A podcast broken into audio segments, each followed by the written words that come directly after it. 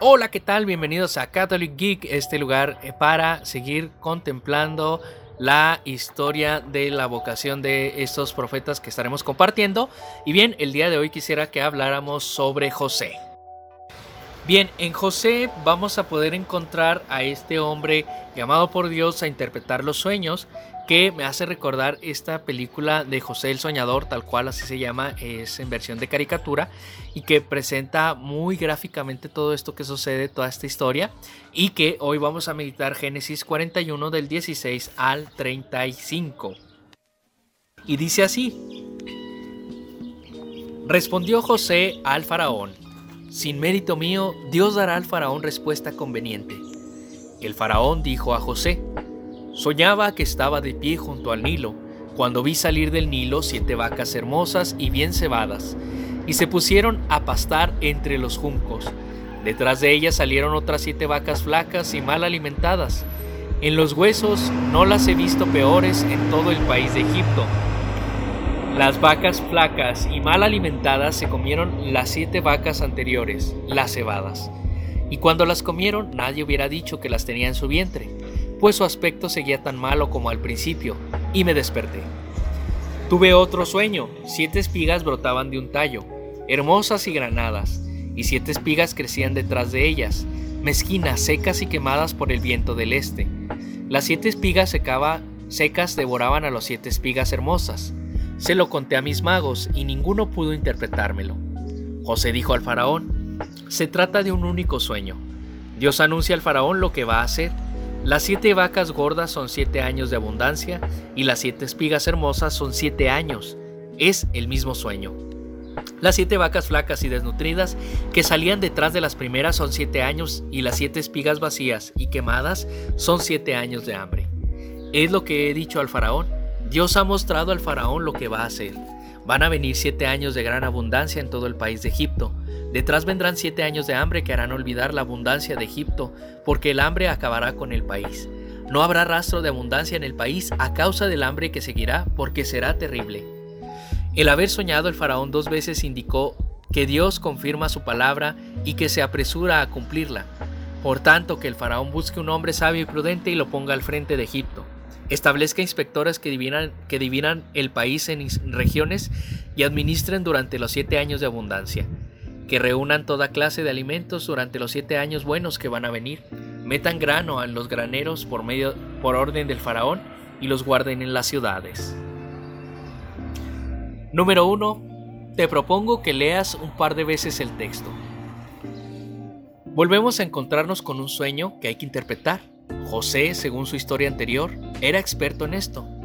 Los, los hermanos le querían porque se, se había ganado el cariño, no lo querían porque se había ganado el cariño de su padre Israel. Por esto lo vendieron como esclavo y terminó en Egipto en una cárcel. Y es que a veces nos puede pasar lo mismo que a los hermanos de José.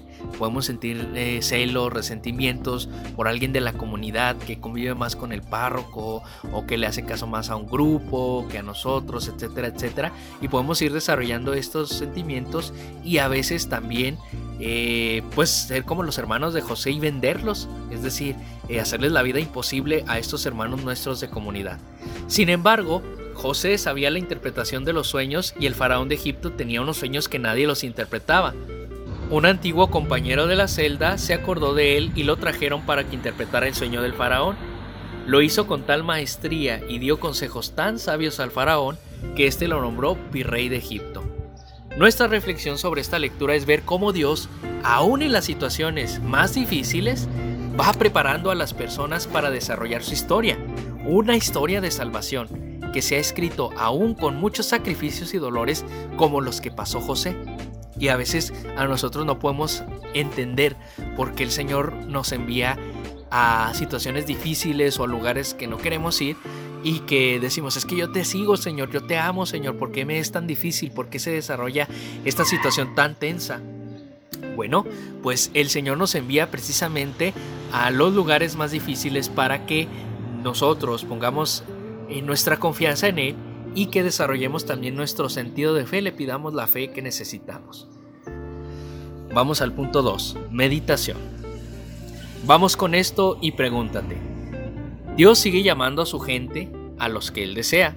Es posible que los elegidos de Dios pasen por pruebas que a primera vista parecen insuperables. ¿Cuáles son esas pruebas que tú pasas o has pasado y que todavía no has incorporado a la historia de salvación? ¿A la historia de Dios? ¿Cómo te pide Dios que interpretes estas acciones y acontecimientos? ¿Tu visión es como la de José? ¿Dispuesta siempre a ver lo que Dios nos muestra de tantas maneras? Número 3. Oración. Y con estas ideas contéstale a Dios en oración. Orar con la palabra de Dios nos lleva a ser como José, a no tenerle miedo a los sueños. Cuando tú en tu vida tienes que plantearte cosas importantes, ¿hasta qué punto desarrollas las cosas solo con lo que tienes a mano? Cortándole así a Dios la posibilidad de abrirte a horizontes nuevos. Hoy en tu oración, pídele al Señor poder soñar.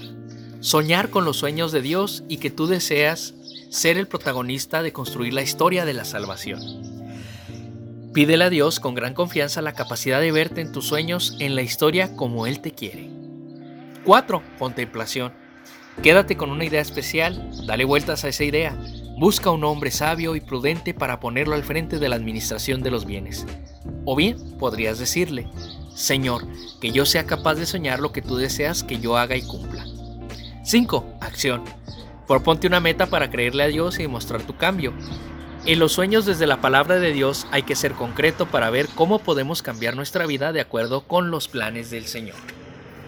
Y bien, eh, con estas ideas, eh, José el Soñador, que es una historia mítica, esta saga tan interesante del Génesis, que nos enseña cómo Dios nos va capacitando y tenemos nosotros que aprender a leer los signos de los tiempos para no renegar de Él, sino confiar siempre en Él. Y bien, pues tan fácil pasé las, los carros, pero bueno, pues no me importa, de todos modos grabé ya el podcast, así que pues eh, les mando un saludo y sigan eh, sintonizando. Esto fue Catholic Geek.